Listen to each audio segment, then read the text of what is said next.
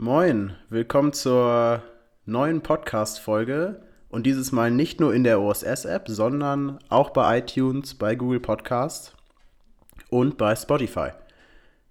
Jetzt die allererste Folge, die überall erscheint. Ähm, ihr könnt aber auch alle alten Folgen da noch euch reinziehen. Ähm, genau, das vorweg. Wir haben heute einen Schiedsrichter zu Gast, wie immer. Sven Riedel, äh, Landesliga-Schiedsrichter, 33 Jahre alt. Und wir sprechen mit ihm heute nicht nur übers Pfeifen, sondern auch übers Fußballspielen, übers Spielersein ähm, und darüber, wie das Ganze harmonieren kann. Ob es harmoniert und was man dafür tun kann, dass es besser funktioniert. Moin Sven. Jawohl, Gabriel, grüß dich. Herzlichen Dank für deine Einladung.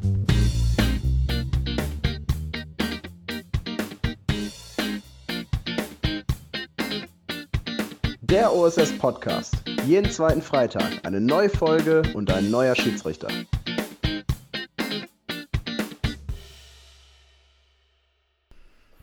Du kannst ja vielleicht zum Anfang mal für unsere Zuhörer äh, ein bisschen was über dich erzählen. Ähm, vor allem über deine Komponente. Was macht dich als Spieler und als Schiedsrichter aus?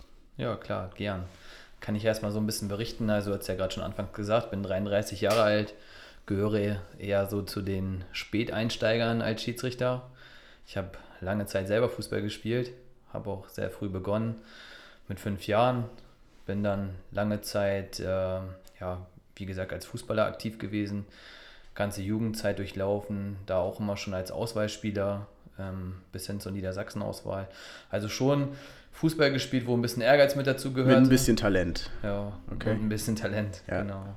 Ja, Nee, und ähm, habe dann auch lange Zeit in der Herren gespielt, Bezirksliga, immer überwiegend bei den Mannschaften, die dann auch Interesse hatten, in der Bezirksliga oben mitzuspielen, aufzusteigen. Bin auch, glaube ich, dreimal in der Bezirksliga aufgestiegen. Ähm, habe lange Zeit in der Landesliga gespielt und ja, war dann auch Fußballer in der Oberliga. Eine Saison Arminia Hannover gespielt, in, in, wie gesagt, in der Oberliga Niedersachsen. Und ja, aufgrund meines Studiums musste ich das alles dann ein bisschen so zurückschrauben wurde einfach der zeitliche Aufwand zu groß, dass man dann sagen musste, hm, was machst du jetzt? Worauf legst du den Wert? Und mir war halt persönlich auch wichtig, beruflich da weiterzukommen, habe mich dann ja, auf ein Fernstudium entschieden und Vollzeit weitergearbeitet. Und ja, das ist immer ein bisschen schwierig, das alles unter einen Hut zu kriegen. Von daher habe ich mich dann entschieden, fußballerisch ein bisschen das Ganze runterzuschrauben. Uh, ja, bis dahin gehen, dass ich mir dann 2013 einen schwerwiegenden, eine schwerwiegende Kreuzbandverletzung zugezogen habe und bis heute damit auch noch ja, zu kämpfen habe. Von daher ja, war das so der, der Startzeitpunkt, ähm, Schiedsrichter zu werden. Und ähm, mit der Hoffnung, dass man als Schiedsrichter nicht laufen muss, oder? Nee, also das, daran habe ich jetzt gar nicht so gedacht, weil das gehört ja auch dazu, persönlich äh, ja immer auf Ballhöhe zu sein.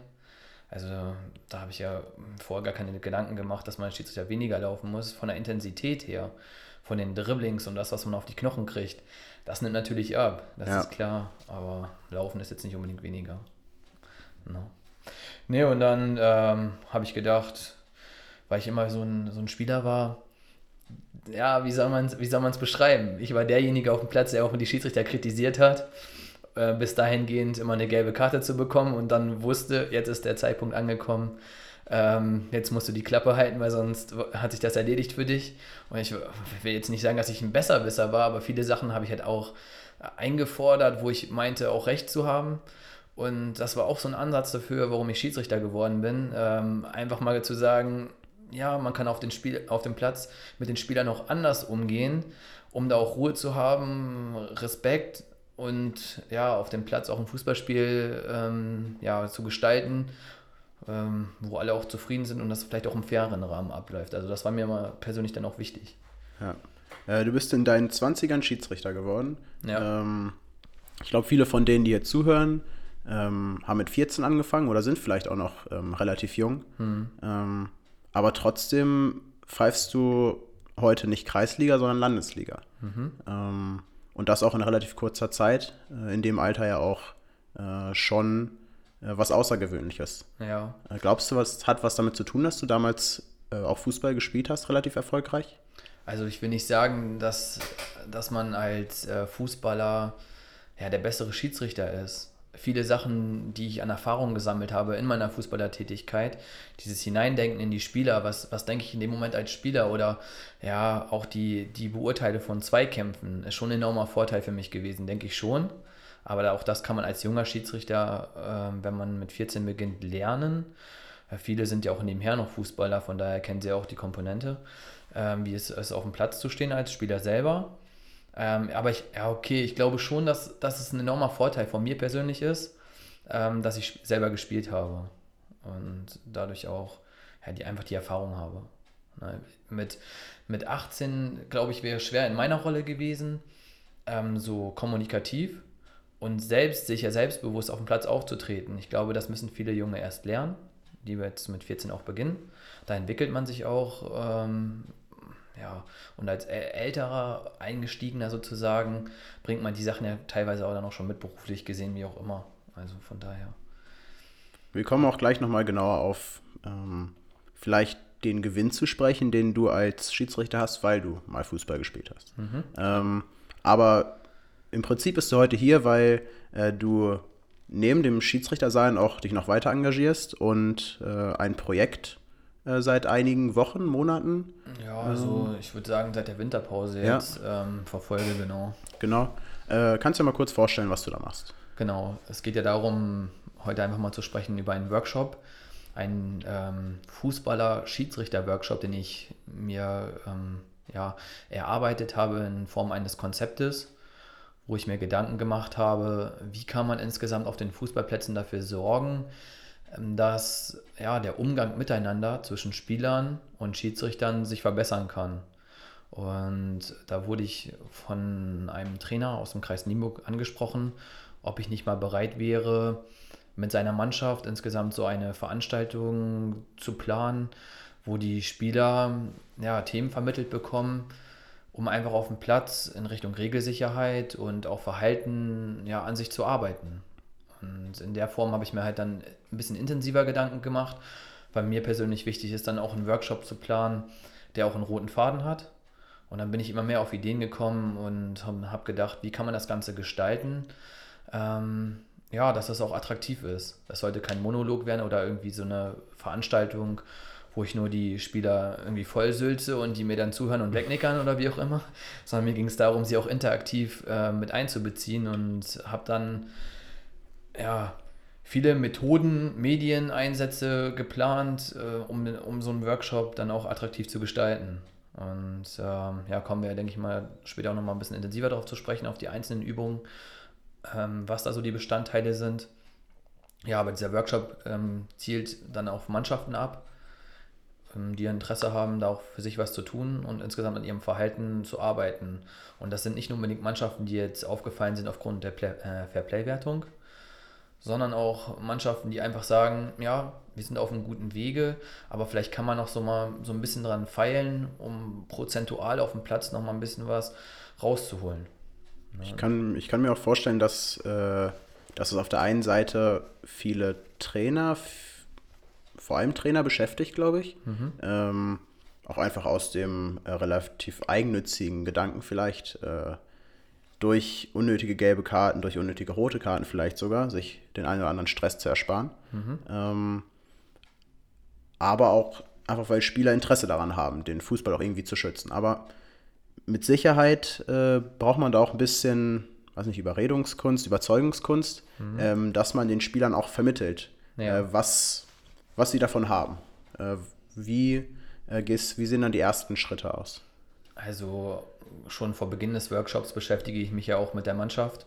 Wie stehen sie in der Tabelle da? Wie stehen sie ähm, von der Fairplay-Wertung da, um mal zu schauen, wo hat man da noch Nachjustierungsbedarf und mhm. wo kann man noch was rausholen? Und ähm, ja, Überredungskunst, natürlich muss sich jeder selber dafür entscheiden, das zu machen. Man kann keinen dazu zwingen. Und ähm, jeder Trainer weiß ja auch selber, wo da vielleicht noch Baustellen sind in, in, ja, in Form seiner Mannschaft, wo man da noch wo man seine Problemspieler sozusagen hat und die dann auch gezielt auf diese Workshops ähm, ja, mit einbinden möchte, um, um an ihrem Verhalten auch etwas zu ver verbessern. Ähm, also Überredungskunst, ich will da keinen zu zwingen, keinen überreden, wie auch immer. Jeder muss da sich selber für entscheiden. Ähm, aber auch so ein Workshop, die Inhalte sind schon so gezielt von mir ausgewählt, dass die Mannschaften auch was davon haben. Wie du schon gerade angesprochen hast, es geht darum, unnötige Karten zu vermeiden. Ich möchte denen nicht irgendwie aufzeigen, wie man eine taktische gelbe Karte verhindert oder wie auch immer. Da sage ich auch, weißt du was, du musst da auch mal ein taktisches Foul machen und ähm, einen guten Angriff unterbinden. Ähm, das, das sehe ich als Spieler genauso und würde, würde auch genauso handeln. Das ist auch, das ist auch inzwischen der Fußball. Und was ja. ich auch, äh, glaube ich, sagen wollte damit, ist äh, nicht unbedingt, dass du die Leute überreden sollst. Mhm. Ich glaube, dass, oder nicht, dass ich mhm. glaube, dass du es nötig hast, die Leute zu überreden zu deinem Workshop. Ja. Darum geht es natürlich nicht.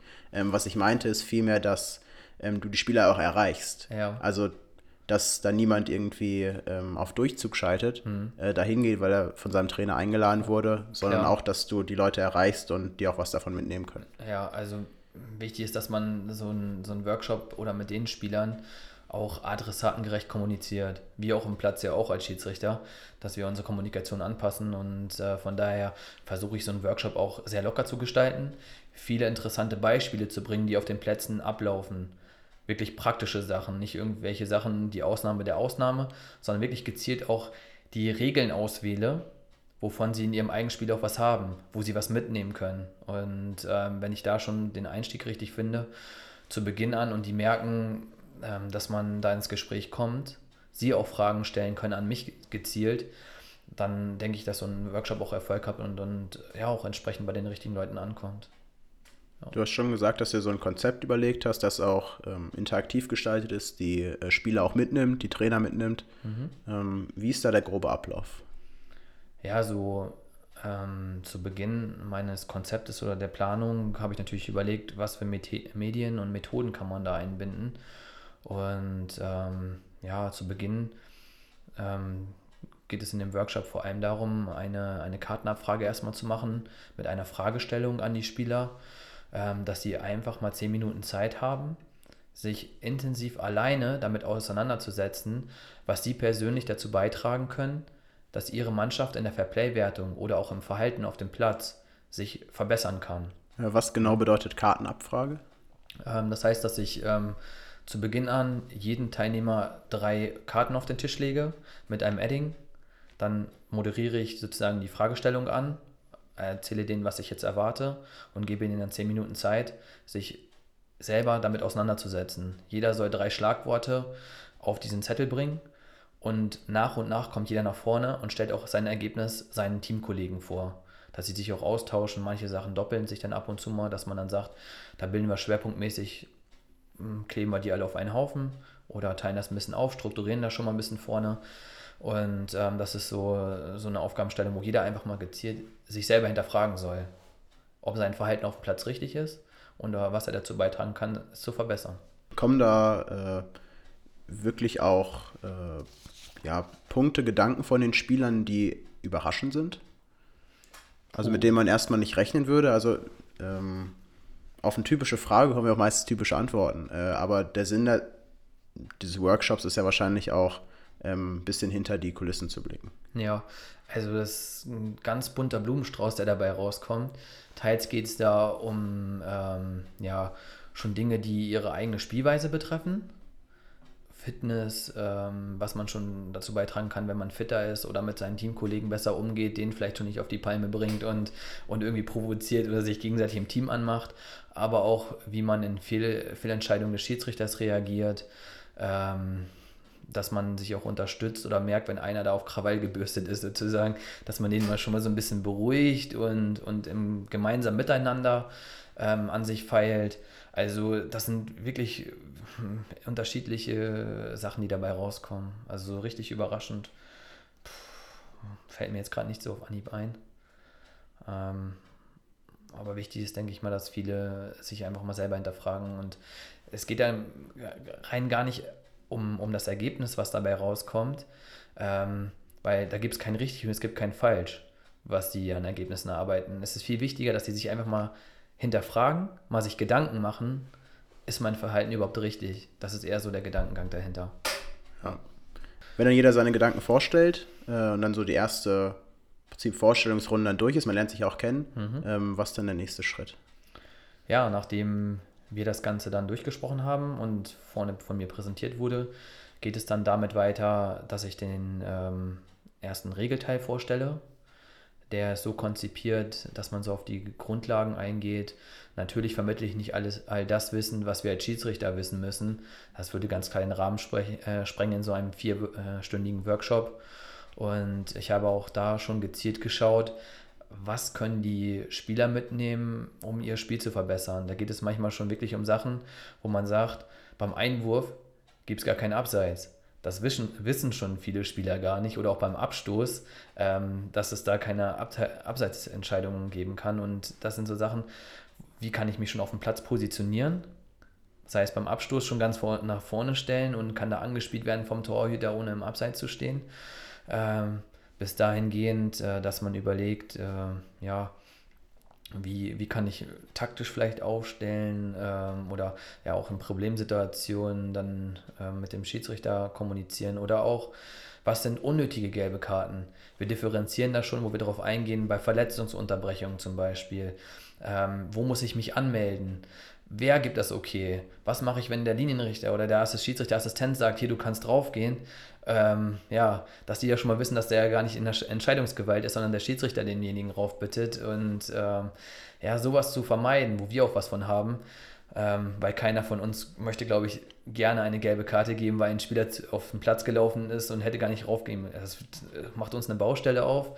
Und das sind auch Sachen, wo die Spieler von lernen können. Das sind für mich unnötige gelbe Karten. Und da versuche ich solche Tipps und Tricks einfach weiterzugeben, wie man da sich in so einer Situation verhält. Ne? Ähm, das ist ganz witzig, weil mein Trainer damals, ich glaube in der C-Jugend war das, äh, das auch gesagt hatte. Das erste Mal Großfeld hm. äh, und auch erzählt von seiner, von seiner jüngeren Zeit, als er noch selber gespielt hat, mhm. Äh, dass er sich dann auch mal 20, 30 Meter hinter die Mittellinie gestellt hat und äh, die einen Keeper hatten, der dann halt drüber gebolzt hat und die Spieler sich in die Mittellinie gestellt haben und gesagt haben, ja, stellen noch abseits. Mhm. Ähm, ja, das ist auf jeden Fall allein das Wissen äh, ist, glaube ich, schon ganz wichtig. Ja. Ähm, hast du das Gefühl, dass die Spieler äh, neben dem, was man im Fußball, äh, also was man als Fußballer einfach weiß, was man auch im Fernsehen sieht, mhm. äh, große regeltechnische Baustellen haben?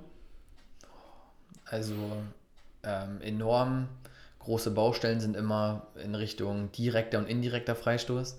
Ich weiß es noch selber als Spieler, wie oft habe ich den Schiedsrichter gefragt, ist der jetzt direkt, ist der indirekt, wie auch immer, wo ich versucht habe, einen Vorteil rauszuziehen, gerade 20 Meter vom Tor und der war direkt und der Torwart stand immer noch am Pfosten und wollte die Mauer stellen und der Schiri hat mir den freigegeben und ich habe ins Tor geschossen, ins leere Tor und der Torwart steht heute vielleicht noch am Pfosten, keine Ahnung. Natürlich immer gute Momente, aber ich glaube, das ist so eine Baustelle, so direkter, indirekter Freistoß, ähm, wo viele sich hinterfragen, äh, was steckt da für eine Logik hinter? Also da war wirklich der Überraschungsmoment groß so in, in der Schulung. Aber ja. ansonsten, ja, wie gesagt, mit den Verletzungsunterbrechungen vielleicht noch, wo darf ich rauflaufen, wann ein Spiel unterbrochen ist, ob man dann auch hinterm Tor mal das Spielfeld wieder betreten darf. Ähm, ja, das, das weiß man, glaube ich, nicht so alltäglich als Spieler. Ne? Du machst ja auch einen Regeltest mit den Jungs. Ja. Äh, wie fallen die so aus? Würden die die Schiedsrichterprüfung bestehen?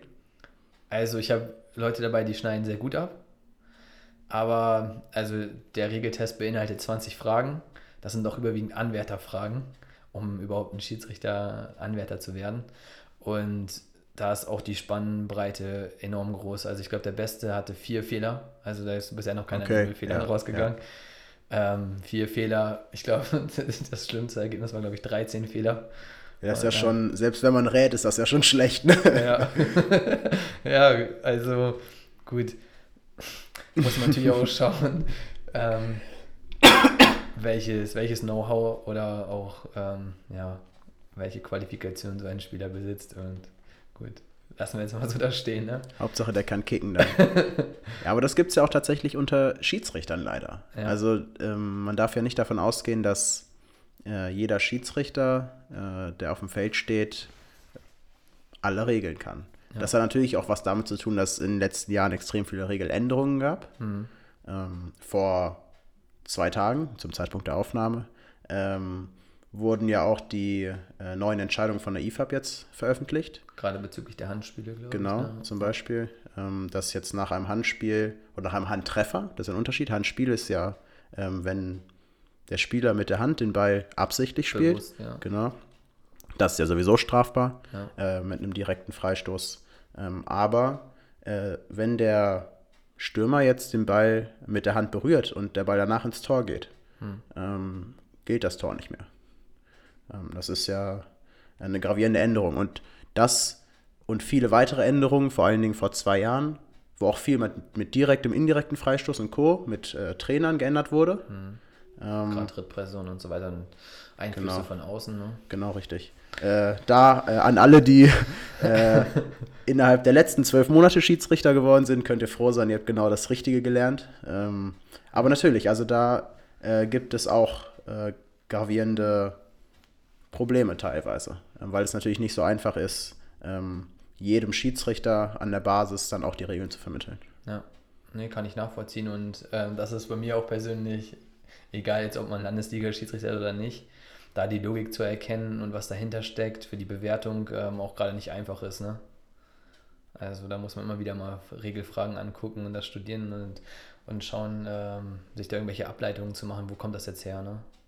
Richtig. Ähm, jetzt im Laufe des Workshops, was ist dann im Endeffekt äh, die Message oder wie, äh, was besprichst du mit den Spielern, äh, wie, was den Umgang mit dem Schiedsrichter angeht? Ja, also was über allem steht bei dem Workshop, das ist mir persönlich auch nochmal ganz, ganz wichtig. es geht ähm, ja nicht immer nur darum, dass Mannschaften in der Fairplay-Wertung vielleicht schlechter stehen, weil sie selber dazu beitragen. Bei meiner Einstellung, das ist auch mein Vorteil, hatten wir Anfang, Anfang schon von gesprochen. Ähm, ich kenne beide Seiten, einmal die Seite als Spieler, einmal jetzt als Schiedsrichter. Und meiner Meinung nach liegt es nicht immer nur an einer Seite, sondern beide Seiten machen Fehler. Wir als Schiedsrichter machen Fehler, vielleicht in Entscheidungen oder in unserem Verhalten auf dem Platz. Und genauso ist es beim Spieler auch. Der spielt auch Fehlpässe oder verhält sich nicht richtig gegenüber dem Schiedsrichter oder seinen Gegenspielern. Und ich finde einfach, dass beide Seiten, das ist so mein Ziel dieses ganzen Workshops, dass man sich gezielt aufeinander zubewegt. Beide Seiten müssen sozusagen an sich arbeiten und Kompromisse finden, vernünftig mit, miteinander auf dem Platz ähm, halt um, äh, umzugehen.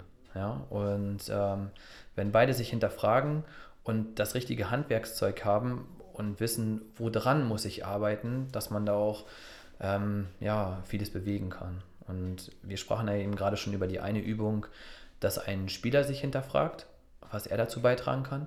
Und die zweite Übung nach mein, meiner Regelvermittlung und auch dem Regeltest, den wir da schreiben, ist dann abschließend nochmal die Frage an die Spieler zurückgekoppelt, was sie sich vorstellen oder was sie für Erwartungen haben, was ein Schiedsrichter mitbringen muss, wie er sich verhalten soll gegenüber den Spielern. Und auch das möchte ich gezielt zusammentragen und auch an die Schiedsrichter weitergeben, damit sie einfach dieses Einfühlungsvermögen haben für die Spieler. Was denkt ein Spieler? Was denkt ein Spieler, wenn ich zum Spielort komme oder wenn ich den Platz betrete? Wie soll ich mich da verhalten? Oder auch in kniffligen Situationen, wie auch immer. Und da habe ich einige Sachen jetzt von den Mannschaften zurückgekoppelt bekommen, die ich auch zusammengetragen habe und dann auch weitergeben werde. Weil, wie schon gesagt, auch die Schiedsrichter müssen an sich arbeiten, auch ich, wir, wie auch alle ähm, ja, um dann sich auch optimieren zu können. Und das ist auch das Wichtigste, glaube ich, wenn man nochmal so zurückblickt. Du sprachst vorhin davon, dass ich relativ schnell ähm, ja auch aufgestiegen bin, sozusagen als Schiedsrichter. Und ich glaube, mein, mein Erfolgsrezept, das ist auch kein Geheimnis, ist, das kann ich auch an jeden Schiedsrichter, einen jungen Schiedsrichter äh, weitergeben oder jeder, der an sich arbeiten möchte und aus sich als Schiedsrichter was machen möchte, der muss sehr selbstreflektierend sein. Selbstreflexion ist das A und O, um erfolgreich zu sein. Und ähm, sich zu hinterfragen, habe ich jetzt in dem Moment alles richtig gemacht oder hätte ich es anders lösen können? Und auch wir dürfen Fehler machen. Ich mache auch Fehler. Nur man darf diesen Fehler vielleicht nicht ein zweites Mal machen. Man muss daraus lernen. Und das lernt man nur mit Selbstreflexion. Ja, verstehe. Ähm, damit äh, wir als Schiedsrichter und auch unsere Zuhörer da was äh, mitnehmen können mhm. von deinen Erfahrungen, was sind denn so die weiß nicht, Top 5, Top, Top 3 äh, Dinge, die äh, die Spieler von Schiedsrichtern erwarten. Ja, Also ich hatte eben gerade schon so ein bisschen chronologisch berichtet, ähm, was erwartet ein, ein Spieler, wenn wir zum Spielort kommen. Da geht es schon darum, dass sie äußern, dass wir halt pünktlich sind und nicht irgendwie fünf Minuten vorm Anstoß da sind, sondern ja. auch unsere gewisse Zeit, dass wir vernünftig anreisen. Einfach ein bisschen, das ist wahrscheinlich einfach äh, das, ja, der Respekt, den man zollen soll. Ne? Genau. Egal, ob das jetzt auch Kreisliga, zweite Kreisklasse ist oder Landesliga dass genau. man nicht fünf Minuten oder zehn Minuten vor Anpfiffern kommt. Ne? Genau, und da ist Respekt und Vorbereitung, Organisation das richtige Wort, weil sie auch erwarten von uns, ähm, dass wir vorbereitet und mit einer gewissen Ernsthaftigkeit auch das Spiel leiten möchten. Weil die sagen, wenn sie ein Spiel haben, dann bereiten sie sich auch entsprechend vor und haben eine Mannschaftsbesprechung und, und besprechen Dinge vorm Spiel. Und das erwarten sie von uns auch, dass wir das Spiel einfach ernst nehmen. Und nicht so Larifari, wenn wir da fünf Minuten vor Anschluss ankommen. Ähm, ja, vielleicht nur das Hemd raushängt oder wie auch immer und, und ein Auftreten haben, was dafür zeigt, dass wir es nicht ernst nehmen, dann können die uns natürlich auch nicht ernst nehmen. Und das ist dann sozusagen die Schlussfolgerung. Ne? Aber auch so die Kommunikation waren entscheidende Sachen, dass wir nicht so von oben herab mit den Spielern sprechen, nur weil wir jetzt heute der Schiedsrichter sind, ähm, meinen, den großen Maxen sozusagen auf dem Platz zu machen. Wie, wie nehmen die Spieler das wahr? Also, ähm, das ist natürlich einfach zu sagen, man soll nicht von mhm. oben herab sprechen, aber das ist wahrscheinlich nicht, ähm, das wahrscheinlich nicht nur das Problem von dem zwei Meter großen Schiedsrichter, sondern mhm. auch von äh, jemandem, der vielleicht gar nicht bewusst äh, arrogant auftritt, sondern der vielleicht auch aus eigenem Schutz oder so, so wirkt. Ähm, mhm. Wie nehmen die Spieler das wahr? Ja, da wurden Dinge geäußert, ähm, dass sie vom Ton her, vom Tonfall, da sprechen wir ja von der Kommunikation, wie kommuniziere ich trotzdem bestimmt, habe das Heft autoritär sozusagen in der Hand, aber versuche noch höflich im Umgang äh, vielleicht zu bleiben. Da muss man halt auch ähm, ja, den gewissen Grad treffen. Adressatengerecht, situationsbedingt. Das lernt man, denke ich mal, erst im Laufe seines Lebens sozusagen und hat dann auch Erfahrungen.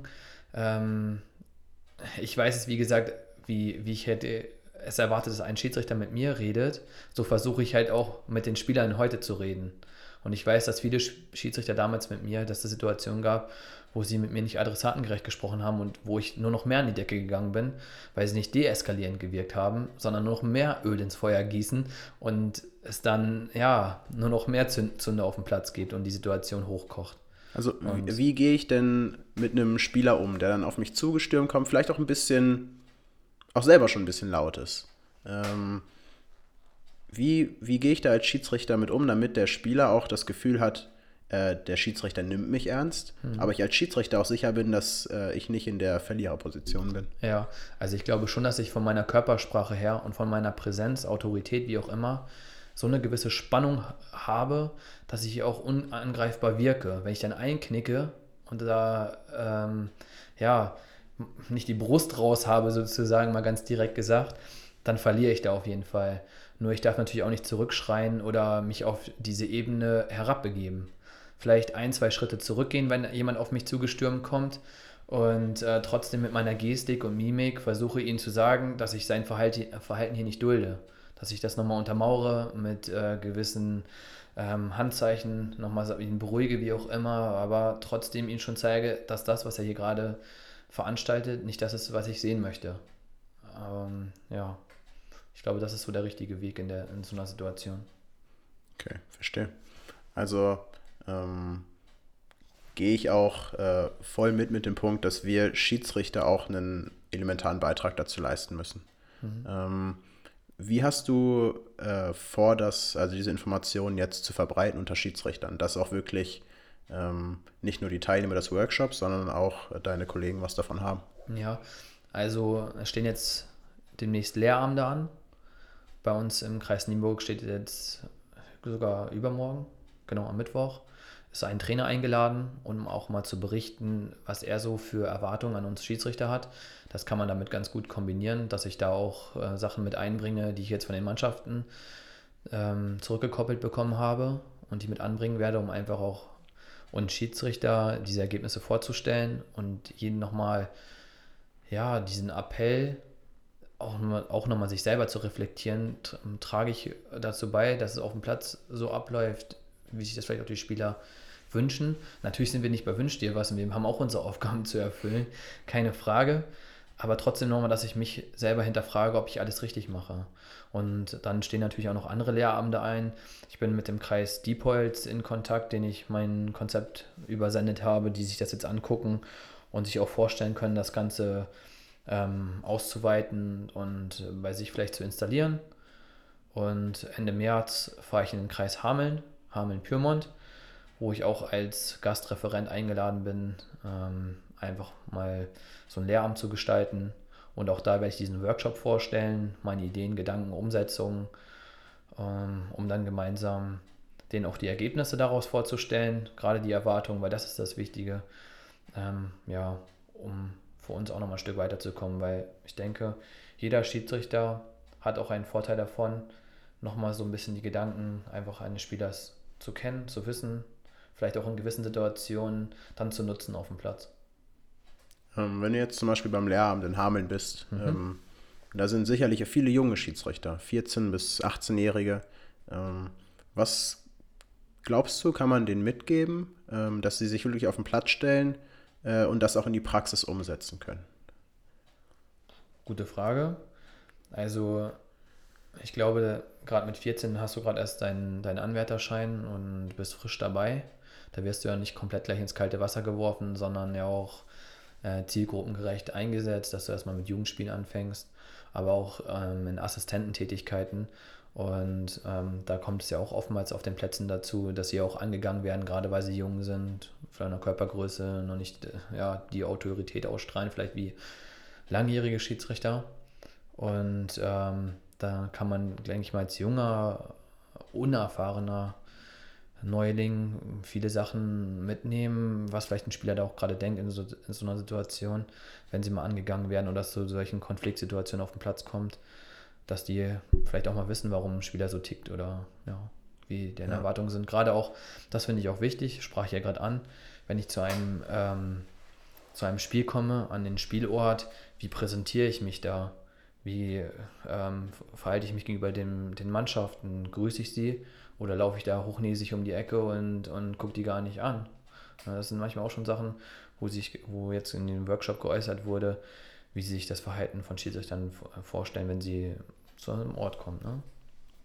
Also auch einfach das Bewusstsein erstmal wecken. Ähm, das ist wahrscheinlich ganz wichtig, dass die Leute darüber nachdenken. Das ist ja auch das, was du mit den Spielern machst. Ähm, mit direkt der ersten Sache, ähm, dass sie ihre eigenen Gedanken aufschreiben und dann präsentieren können. Ja. Ähm, was hast du bisher so erfahren, was Spieler bereit sind zu tun, äh, um dann auch tatsächlich die Fairness äh, auf dem Platz zu steigern? Ja, also gegenüber dem Verhalten haben sie natürlich Besserung versprochen. Natürlich ist Theorie und Praxis ein enorm großer Unterschied. Äh, wie du schon gerade gesagt hast, ist es wichtig, sich erstmal damit auseinanderzusetzen und ähm, dann auch, ja, Handwerkszeug sich selber zu äh, erarbeiten. Ähm, das haben sie auch getan in dem Workshop, wo sie gesagt haben, dass die Führungsspieler dann auch mal ähm, ja, in der Hinsicht, wenn ein Schiedsrichter angegangen wird, ähm, die Rolle übernehmen, auch andere zu beruhigen. Nicht wegen jeder Kleinigkeit ähm, ja, gleich an die Decke zu gehen. Ein gutes Beispiel hatte ich nochmal, das hatte ich auch mal äh, angebracht in diesem Workshop, nur als Beispiel zu nennen. Wir haben eine, eine Szene in einem Strafraum, es kommt zu einem Pressschlag. Abwehrspieler und Stürmer, ja, man kann nicht richtig erkennen als Schiedsrichter, wer war zuletzt dran. Auch der Assistent ist vielleicht unsicher. Jeder kennt die Situation von uns. Ja, jetzt, ich, ich kann schon ahnen, worauf es hinausgehen soll. Genau. Ähm, ich spiele einfach mal mit, so als Assistent oder als Schiedsrichter heißt es immer ja für die Verteidiger, ne? Genau. Und das verstehen halt viele nicht. Und da stelle ich halt auch die Frage an Sie zurück, was würdet ihr in dem Moment entscheiden? Wenn ihr jetzt heute Schiedsrichter wärt und ihr wisst wirklich nicht, wer war dran, Gut, dann kommt meistens, dann frage ich die beiden. Das ist auch noch ein ganz guter Ansatz. Aber wird da immer Fair Play gelebt? Auch nicht unbedingt, wissen wir selber. Hm, manchmal, wenn wir abwarten, sehen wir auch, wer läuft hin, wer läuft zum Eckball, wer läuft zum Abstoß. Ist dann auch eine gute Hilfsmöglichkeit, noch mal ein bisschen einfach zu warten, was passiert. Aber wie du schon gerade richtig sagst, wir entscheiden meistens auf Abstoß. Dann kommt die Frage, hä, wieso auf Abstoß, ne? Und dann erläutere ich dir natürlich, was durch so einen Eckball passieren kann und was durch einen Abschluss passiert und dann verstehen die es meistens. Und das sind so Gedankengänge, wo Spieler uns auch versuchen zu verstehen, sich in uns hineinzuversetzen. Und das ist halt auch wichtig. Warum reagieren wir in gewissen Situationen so? Und wenn die das dann von mir vermittelt bekommen, ähm, sind sie auch bereit dazu, das vielleicht ähm, in den nächsten Spielen dann auch ja, zu berücksichtigen oder zu uns, uns einfach auch mal zu verstehen. Ne? Du hast vorhin gesagt, äh, dass du, äh, dass du viel dich auch selbst reflektierst, beziehungsweise das empfiehlst, das zu machen. Ja. Ähm, jetzt besonders auf dieses Thema äh, bezogen, was Kommunikation mit Spielern angeht, was Verständnis angeht. Mhm. Ähm, gibt es da bestimmte Bereiche, in denen du äh, trotzdem, dass du viel Erfahrung als Spieler hast, ähm, auch dich noch weiterentwickelt hast? Also ich glaube, dass diese Schiedsrichtertätigkeit in diesen kurzen Jahren, also ich bin jetzt seit viereinhalb Jahren jetzt Schiedsrichter, dass die mich persönlich viel weitergebracht hat, auch in Richtung Selbstreflexion, zu schauen, nicht nur in meiner Schiedsrichterrolle, sondern auch privat oder auch äh, beruflich gesehen, ähm, dass man da auch viele Dinge mitnimmt, auch gerade in Kommunikation. Natürlich, ich habe auch das Glück, beruflich gesehen, äh, Workshops zu leiten und äh, bin viel im, in Kommunikation mit, mit Kunden. Ähm, ist natürlich auch ein enormer Vorteil von mir vorher schon gewesen, aber trotzdem ähm, gerade in so Konfliktsituationen Spielern zu verdeutlichen, warum man vielleicht so entscheidet oder reagiert, kurz und knapp oder auch mal im Vorbeilaufen, dass man mal ein Gespräch mit einem Spieler sucht. Und natürlich ist es gewünscht, dass kein Schiedsrichter den Laber, Laber Fritz noch einen Platz macht und Selbstdarsteller ist und, und das Spiel verlangsamt und zu viel quatscht mit den Spielern, mal so ganz platt ausgedrückt. Ähm, aber auch so diese kurze, prägnante Ansprache ähm, kannte ich vorher bisher nicht so.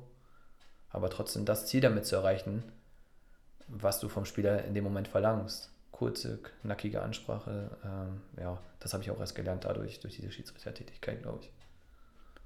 Worauf ich vorhin hinaus wollte, und du hast schon fast so eine leichte Antwort darauf gegeben. ähm, ja.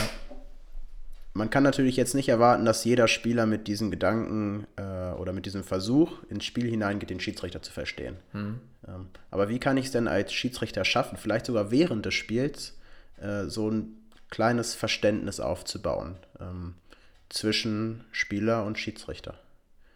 Dass ich, vom, mhm. dass ich dem Spieler irgendwie vermittle, äh, welche Ziele ich als Schiedsrichter habe und die sind ja an sich äh, gegen keinen Spieler gerichtet. Ja. Also zu Beginn meiner Schiedsrichtertätigkeit, wo ich noch im Kreis unterwegs war, ähm, habe ich mir versucht, schon so Respekt oder, ja, wie soll man sagen, Autorität vom Spiel zu erarbeiten. Ich habe es ein bisschen schwieriger, weil ich von meiner Körpergröße jetzt nicht gerade der Größte bin. Und da muss man natürlich anders punkten oder überzeugen. Und mir war immer wichtig, das gibt es natürlich in höherklassigen äh, Ligen jetzt nicht mehr, dass man eine Passkontrolle macht. Aber auch da habe ich mal schon versucht, ähm, auf Kreisebene zu Beginn meiner Tätigkeit ähm, bei den Passkontrollen schon bei den Spielern eine gewisse ja, Empathie zu schaffen, Sympathie, wie auch immer, wie soll ich es ausdrücken, dass man vernünftig miteinander umgeht und schon, schon mit einer äh, ja, Erwartungshaltung und Einstellung gegenüber dem Schiedsrichter ähm, ja, das Spiel beginnt. Schon, ja, wie soll man sagen, harmonisch, also dass man vernünftig miteinander klarkommt, aber trotzdem ja, autoritär seine Entscheidungen durch, durchbringt. Also dass man schon das Sagen hat und, und zeigt, wo es geht, wo geht's lang, aber trotzdem einen vernünftigen Umgang. Und das fängt für mich schon an, wie stelle ich mich vor, wie begrüße ich die Spieler, wie verhalte ich mich bei der Platzkontrolle, wärme ich mich auf, wie mache ich die Passkontrolle, wie beginnt das Spiel. Und das sind so Grundlagen, ja, wie man sich das Ganze schon, schon, denke ich mal, einfacher gestalten kann. Und dann im Spiel, sobald das Spiel begonnen hat, ähm, dass man mit den Spielern, ja, gerade bei kniffligen Entscheidungen, wo man vielleicht auch selber als Schiedsrichter mal unsicher ist, aber entscheiden muss, vielleicht mit dem Laufe des Spiels nochmal an diesen Spielern, die vorher einen kritisiert haben, vorbeiläuft und vielleicht auch mal Sachen sagt, du von, von wegen, mh, hm, die Situation gerade kann ich dich auch verstehen, ähm, vielleicht hast du sogar recht, aber ich muss entscheiden und habe deswegen so entschieden. Und das ist ein anderer Umgang, als wenn ich ihm sage, weißt du was, wenn du mich noch einmal vollquatscht hier, dann kannst du sofort duschen gehen. Und das waren Sachen, die habe ich früher auch von den Schiedsrichtern gehört und das hat mich extrem abgenervt. Und so würde ich nie heute mit einem Spieler reden, es sei denn, er geht mir vielleicht richtig auf den Sack und, und beleidigt mich oder wie auch immer, sodass es keiner hört. Ähm, dann kam es auch schon, glaube ich, vor, dass ich da bisschen von ander, vom Ton anders wurde. Aber ähm, trotz alledem sind das so Sätze, wo man versucht auch mal, ja, einen Spieler äh, für sich zu gewinnen.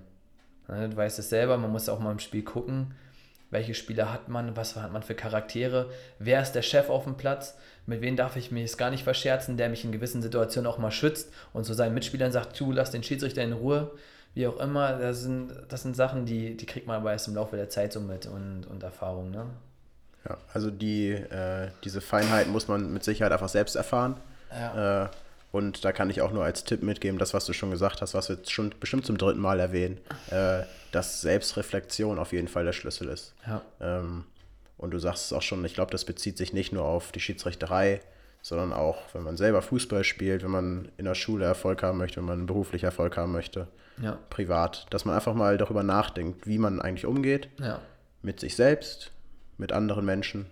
Ähm, und dann kann man, glaube ich, auch oft einfach merken, dass man vielleicht was falsch gemacht hat, was richtig gemacht hat, aber auch. Klar. Äh, und dann daraus lernen. Ja, aber da nochmal zurückzukommen auf diese Selbstreflexion, also wie ich das Ganze lebe. Mir, beispielsweise, es kommt zu einer Entscheidung in einem Spiel, wo man vielleicht auch sagen kann, es ist nicht schwarz, es ist nicht weiß, es ist eine Grauzone. Du musst dabei entscheiden und vielleicht war die Entscheidung auch falsch. Und oder auch an, dein, an deinem Verhalten, an deiner Reaktion, wie hast du das Ganze verkauft, Außendarstellung, wie auch immer.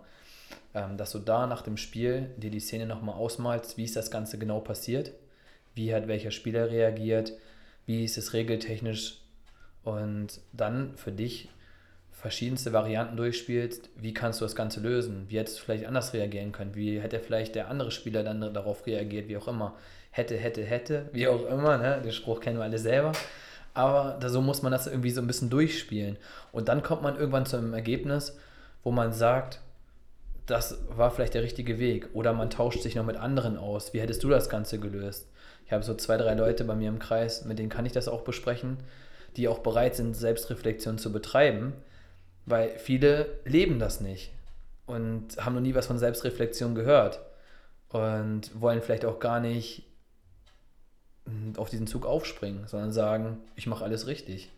Ja, man macht nicht alles richtig und da muss man sich austauschen, andere Ansätze finden und vielleicht hat jemand anderes einen guten Vorschlag und sagt, das ist der richtige Weg und wenn du daraus gelernt hast und es kommt wieder zu dieser, zu dieser Situation, dann hast du vielleicht einen Schlüssel zum Erfolg, der dir in der Situation hilft. Ich ja. denke, es, es kann auch nicht falsch sein, einfach ähm, drei, vier verschiedene Sachen auszuprobieren. Wenn man ja. das Gefühl hat, ähm, die Kommunikationsweise jetzt mit dem Spieler, ähm, ja, dieses ganze ruhige, dieses äh, total sachliche, ähm, auch vielleicht so eine Gesprächsführung, die Verständnis bei jemandem auslösen soll, das hat nicht funktioniert. Mhm. Dann probieren wir vielleicht mal was anderes aus. Dann ja. probieren wir vielleicht wieder Verständnis äh, hervorzurufen, aber diesmal in einer anderen Art und Weise. Ja. Ähm, und da einfach mal ein bisschen ausprobieren. Äh, und ich glaube, das funktioniert auch nicht bei jedem Spieler. Also ja. da auf keinen Fall auch aufgeben irgendwie und sagen, ja. ich habe das jetzt bei den fünf Spielern probiert äh, und die sind alle schreiend weggelaufen. Ähm, das ist ja auch gerade das Spannende an ja. der ganzen Sache. Ne? Jeder tickt anders, andere Charaktereigenschaften, du kannst nicht in die Köpfe der Spieler hineinschauen und ähm, meistens gibt es da nicht den perfekten Schlüssel zum Erfolg. Man muss einfach versuchen, wie du sagst, und ob das dann in der einen Situation kann es gelingen, in der anderen wiederum komplett das Gegenteil auslösen. Aber die Erfahrung macht man, denke ich mal, dann auch. Was hast du jetzt noch vor mit deinem äh, Fußballschiedsrichter-Workshop? Ja, also mir persönlich ist wichtig, ähm, das Ganze so ein bisschen auszuweiten, so ein bisschen in Umlauf zu bringen, zu schauen, ähm, da neue Teilnehmer zu, ja, halt für den Workshop für zu gewinnen wie schon anfangs gesagt, ist es wichtig, dass jeder halt auch bereit, äh, freiwillig bereit ist, das Ganze durchzuführen. Und ich glaube, dass, dass dieser, dieser Workshop, dieses Konzept wirklich so ein bunter Blumenstrauß ist, wirklich interaktiv gestaltet, nicht langweilig, ähm, sodass auch ja, das Interesse der Mannschaften, die das gemacht haben, ja, für andere geweckt wird. Also ich habe bisher nur Positives gehört von diesen Workshops, weil die sehr durchdacht und durchplant sind und bis ins kleinste Detail äh, von mir ausgearbeitet. Also steckt wirklich viel Mühe und Arbeit drin und ähm, von daher würde ich mich freuen, wenn dann noch viele Mannschaften auf diesen Zug aufspringen und sagen, wir machen das Ganze mal, um einfach auch für uns als Mannschaft was zu tun. Wenn jetzt zufällig jemand bei unseren Zuhörern dabei ist, der vielleicht Trainer ist ähm, oder irgendwie in einem Schiedsrichterausschuss ähm, was zu sagen hat, äh, soll er sich an uns wenden? Soll er, kann er dir irgendwie schreiben? Äh, Gibt es da eine Möglichkeit? Ja, also wir können gern, ich habe auch so eine kleine Werbeanzeige konzipiert mit meinen Kontaktdaten. Also ich bin gern jederzeit bereit, so einen Workshop durchzuführen. Ich mache das auch ehrenamtlich. Die meisten Vereine kombinieren das mit einem Mannschaftsabend. Wir haben in, mittendrin auch eine kleine Pause, wo die Spieler auch gemeinsam etwas essen, das organisiert ist. Und äh, ja, von daher kann jeder frei auf mich zukommen. Telefonnummer ist mit vermerkt. Und ich denke, dass man auf jeden Fall einen Termin findet, um das Ganze durchzuführen. Genau, also an euch, wenn ihr irgendwie Interesse daran habt, wenn ihr euren eigenen Trainer fragen wollt als Jugendspieler, ähm, ob ihr das auch mal machen könnt, äh, meldet euch bei uns äh, oder ähm, fragt uns einfach nach der Adresse von Sven und dann leiten wir euch da weiter. Ähm, Nochmal kurz am Rande, du bist jetzt fünf Jahre Schiedsrichter. Ja, klar, ähm, ja. Du hast locker über zehn Jahre Fußball gespielt, über 20 vielleicht sogar. Ähm, ja, 25 kommt, glaube ich, hin. Genau. Äh, und eine Station fehlt noch, der Trainerjob. Genau. Ähm, wie sieht's aus? Wird das auch noch mal was mit dir als Trainer? Ja, also das ist auf jeden Fall auch für mich noch ein ja, Thema, was ich mir auf die Agenda geschrieben habe. Ähm, mir nur ist persönlich wichtig, sich auf eine Sache zu fokussieren und solange meine Knie es jetzt mitmachen, ähm, habe ich mir vorgenommen, noch Fußballschiedsrichter zu sein. Und ähm, ich mag es nicht, viele Sachen parallel laufen zu haben. Von daher, wie gesagt, ist jetzt mal die Entscheidung weiterhin Fußballschiedsrichter. Und meinen Trainerschein werde ich aber dieses Jahr schon machen. Im Juni bin ich angemeldet in Basinghausen für die B-Lizenz. Ich habe das Glück, dass ich diese C-Lizenz nicht machen muss, weil ich Oberligaspieler war und das deswegen überspringen darf. Von daher würde ich im Juni dann meinen, meinen Schein machen, wobei die Prüfung ist, glaube ich, erst im September. Und ja, dann mit der Grundlage irgendwann in einer Trainertätigkeit starten. Wobei ich auch da für mich dann abwägen muss. Ich bin ein sehr ehrgeiziger Spieler gewesen.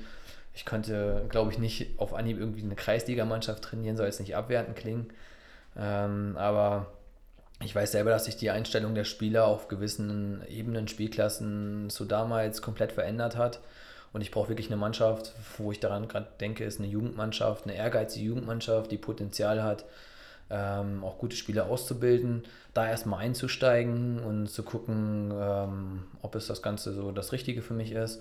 Aber wo die Jungs auch Bock haben, zum Training zu kommen und ähm, auch mitziehen und wo ich nicht eine WhatsApp-Gruppe habe und dann drin steht, mein Hamster ist heute verstorben oder Oma Inge ist zum vierten Mal 83 geworden und ich kann heute nicht zum Training kommen.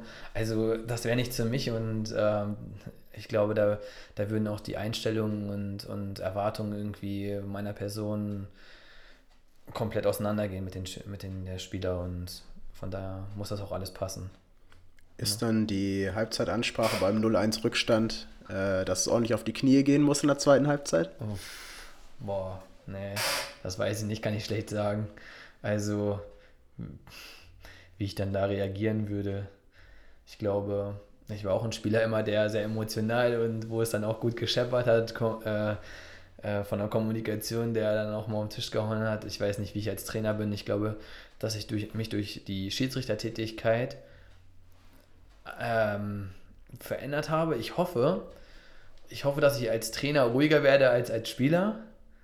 Wobei ich sehe das so ein bisschen brisant, weil durch meine Schiedsrichtertätigkeit habe ich viele Sachen kennengelernt, Regeln und auch Verhaltensweisen der Schiedsrichter, wo ich darauf achte, wenn ich jetzt ein Spiel zusehe, wo ich dann auch vielleicht als Trainer darauf achte, wie ist der Schiedsrichter heute und dass ich dann hoffe, nicht nur noch mehr kritisierender gegenüber dem Schiedsrichter bin, weil ich weiß, er hätte in der Situation anders reagieren müssen oder anders entscheiden. Weil das ist so, eine, so ein Zwiespalt. Akzeptiere ich das und verstehe meinen, meinen Schiedsrichterkollegen oder kriegt er auch von mir noch mehr auf den Sack, weil er, weil er halt ja, Sachen nicht so gemacht hat, die er hätte anders machen sollen. Also da bin ich gespannt. Ich hoffe, dass ich, dass ich natürlich da ruhig und sachlich bleibe.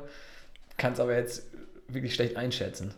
Also ich glaube, das kennen auch viele, äh, viele unter uns Schiedsrichtern, wenn wir mhm. selber noch Fußball spielen, dass es oftmals auch Streitpotenzial mit dem Schiedsrichter gibt. Ja. Ähm, aber äh, zumindest war das bei mir so damals als Spieler. Mhm. Ähm, aber ich glaube, das Wichtige ist einfach, dass man da äh, vernünftiges Maß an Respekt walten lässt. Ja. Und als Schiedsrichter, als Spieler, als Trainer, wie auch immer. Ähm, ich will jetzt hier nicht zum Moralapostel werden. Das war's mit äh, dieser Podcast-Folge äh, von der OSS-App. Äh, wie gesagt, nicht nur in der OSS-App. Äh, dort könnt ihr uns übrigens mal einen Kommentar da lassen, sondern auch auf iTunes, Spotify, Google Podcasts. Da könnt ihr uns abonnieren. Wenn ihr ansonsten irgendwie Wünsche, Hinweise, Anregungen habt äh, oder äh, eine Frage an Sven, dann könnt ihr uns bei Instagram schreiben. Unser Kanal heißt OSS-App. Da findet ihr uns und dann sehen wir uns beim nächsten Mal. Bis dahin. Ciao. Alles klar, macht's gut. Ciao, ciao.